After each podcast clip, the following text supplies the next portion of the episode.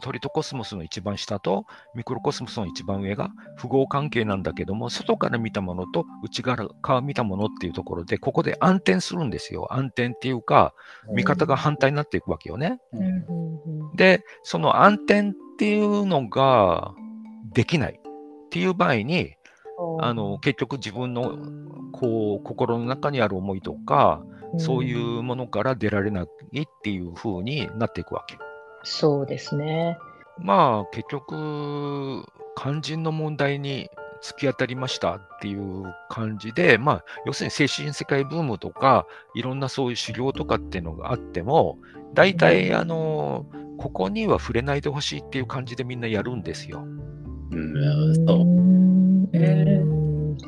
ー、まあ、だから、あの、本当に何もこう、いいも悪いもないから、うん、だから、やりたい人だけやったらいいわけで、だからまあ、それを、あの、暗転、まあ、反転したい人がうちに来るかなっていうふうには思ってます。なので、多分、ハシウスに対して、なんていうかな、ストレートに考えられなくなって、なんかちょっとそれに関して、こう、あれこれあれこれ、こう、複雑な感じのリアクションを取り始める人たちってのは、えー、ここの部分で苦しんでるのね、要するに。うん。まあ、変わりたいけど、変われないっていう感じになるってことですよね。そう。だけど、結局ここ入り口だからね。橋のヘリオセントリックで地球ポイントっていうのが、あの道の門、道の入り口っていうことを前言ったじゃないですか、うん、その魚座11度の。だからそこに入るか入らないかっていうところで立ち止まってみたり、ちょっとおかしくなってみたり、えー、中には単純にストーンと行ってみたり、っていうふうなことが起こると思うんで、だからこの門の部分っていうのがね、あのやっぱりあの、カバラ修行でもね、結局この入り口のところっていうのがすごく重要で、はい、本当はそこをいじれる人っていうのは、一番上から降りてきた人なのね。いじれる人っていうのは加工したり改良したり作り変えたりする人っていうのは上から降りてきた人なわけ、はい、で、うん。下から上がる人は、まあ、当然そこを触ることができないんですよ。はい、その解放されるかしないかっていうだけの、もう単純なオンかオフかみたいなことしかないわけ。何べんも言うけども、7つのコスモスどんどんどんどん細かくしていくと、はい、その問題の焦点部分っていうのがね、えぐり出されるみたいな感じになっていって、で、これ7つのコスモス全部連動してるんで、はい、そのミクロコスモスからトリトコスモスへっていうのと、今度はトリトコスモスからメゾコスモスへ。メゾコスモスからデュートロコスモスへっていうところがですね、割と連動してるんです。はい。そうっすよね。そうなんだよね。だからつながってない部分っていうのが、まあ、露呈しちゃったりは当然するわけですよね。でそれが、まあ、かなりきつい、うん、うん。露呈はチャンスなわけですよね。そうですね。構成っていうのも一つで成り立っている自主独立というか単独存在ではあると思うけどこの肉体を伴った人格っていう単位を1とする時になんかその個人を極めようとするプロセスとして個人っていうところが離れられないっていうのが引っかかっちゃうことがあるんだな。構成も単独性って言ったんだけども、はい、これは別に個人の単独性とはまあ似ても似つかないものであって、もう完全に能動性というか、えー、自分の周りは闇だみたいなところで自分の光で広げていくみたいな感じなので、ちょっとまたあの全然違うんだけどもでもまあちょっと単独性っていうところでえー、それについていろいろ考えてみるのも面白いかもしれないねっていうふうにはなるよね。面白いなって思うのはコスモスのまあ、境目のところで例えば太陽も恒星である太陽と太陽系の太陽とっていうこう顔が上下で違うみたいなことがあるじゃないですか。なんかそういうのがやっぱりこう理解していくとなんか個人っていうのもそこの、えー、トリトコスモスとミクロコスモスの境界のところの個人同じ個人に見えるけど顔が違うみたいなことってあるんだなっていうところが面白いところですね。そう外から見た個人でね、はいうんうん、それから自分の内側からね見ていてだから自分の思いとか考え方とか、まあ偏見かもしれないけど、そういうのでいっぱいなわけよ。で、グルチェフの自己想起っていうのは、その1人目の私、腕時計を見ている私っていうのがいて、はい、次にその腕時計を見ている私を見ている私みたいな形で、どんどんどんどん私の数を増やしていくっていうのがあるわけ。はい、で、それって体の外に出ない限り、そんなことはありえないわけよね。だから、えー、1人目の私は体の中の思いっていう風な感じで言ってもいいんだけども、2番目の私からもう外に出ないと、つまりエーテル体の方に行かないと、絶対にそういうものは見つからないっていう感じになるから、まあそういう意味で言うと、グルチェフのその自己早期っていうのもですね、過酷といえば過酷ですよ。実際に退脱しちゃうのが早いんですけどね、まあそうもいかないってとこがあってね。で退脱をするのに引っかかっちゃうっていう意味ではないんですか、うん、じゃないんですよ。退脱ができちゃえばもう物理的に自分を外から見ることができて あの離れることがねできるんですよね。チャンスがあったらやっぱ退脱するってすごいあの大きななんていうかいろんな恩恵が得られることなんだけどまあこればっかりはねそんなに意図的にできなかったりするとこあるんでただまあ練習すれば結構できるんですけどね。その場合ね、はい、ルジェフが要求してる複数の私ってのはね、複数の対脱をしろって言ってるのと同じなの。うん、そうそうですよね。フラワーオブライフでは1つの円に6つの円が干渉してるじゃないですか。だからその複数の私って要するに自分以外に6人いるんですよ。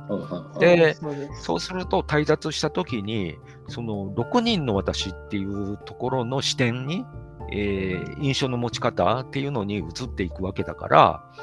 これ、過酷でないか？いや、いや、過酷といえば過酷なんですよね。もう大体でも過酷なんだよな。大体過酷なんはない。うん。退脱って言ったら、まあ、まず一人の私っていうのがこう外に出るわけじゃないですか。で、非常に感動的な体験をするよね。みんなこう、それ初めてやった時に、もう、わー、わーってこう、自分は永遠なんだとか思い始めるわけじゃない、で、だけど、グルチェフは、あ今、一人の私が出ただろうって、はい、次とか言い始めるわけよね。うん。それはすごいよね。いや、もう、うちも、その、えー、明晰夢を見る、または退脱をするっていうことを目的にしているクラスがありますけど、2ヶ月目にして割とポロポロ夢の中で夢で気づいたっていう人は増えてきましたけど。いや、驚くほど増えましたね。ね、そうですよね。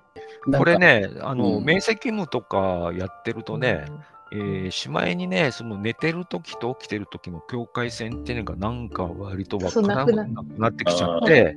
で、結局、その面積義務が日常の生活に侵入してきてんのか、えーはい、境界線がなくなっちゃってんのかっていうところで自分は寝てるのか、起きてるのか、はい、一体どっちなんだいみたいな感じになっていくんですよ。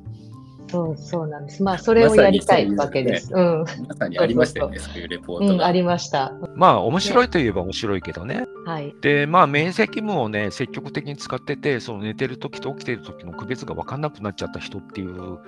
場合には、ちょっとやっぱりリスクがあるにはあるのね。は、あの年がら年中その、そうやって明晰夢で探索するっていうのもこう、毎日やっちゃってたわけ。非常に長時間ね。うん、で、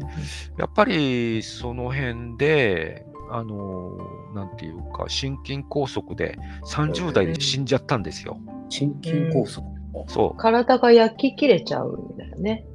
ああ、そうか、うん、強すぎる、あの、エネルギーが。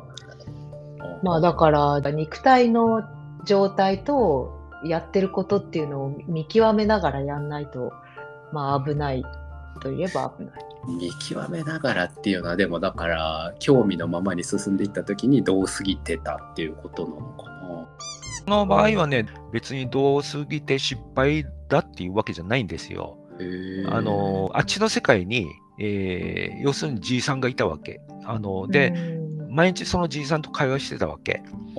で、そのじいさんと同じ系統っていうか、まあ言ってみれば、その見えないグルみたいな感じなんだけども、それとの関係で、ぼちぼちこの辺だよっていうふうに言われたような感じ。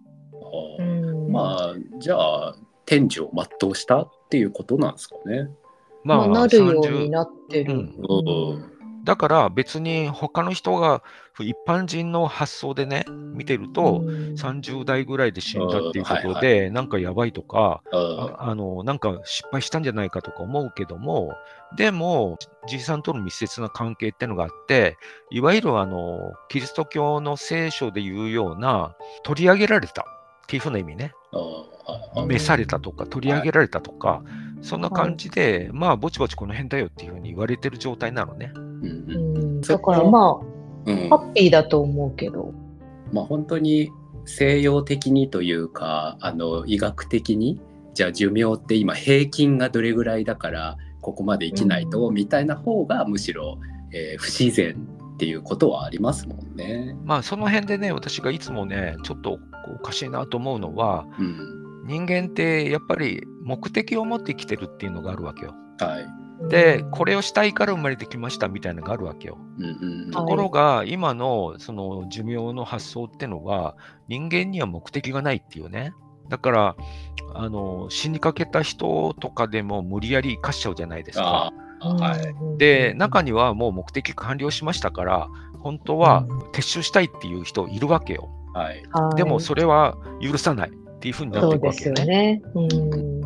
だって80になってもまだ延命しようとしてるお医者さんっていうのはやっぱりいるわけでしょ？まあ、死はダメなものっていう発想なんですもんね。そうそう。だから、まあそれはまあ問題はその向こうっていうのを知らないからっていうことになるわけね。そうです、ね、死の向こうをね。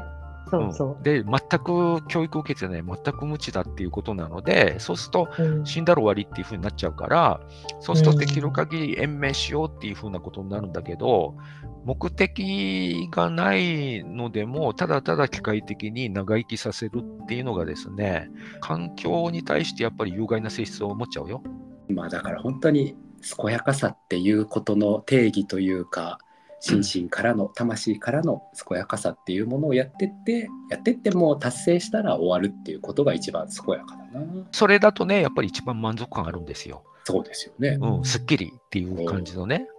やったーっていう感じがあるわけよ、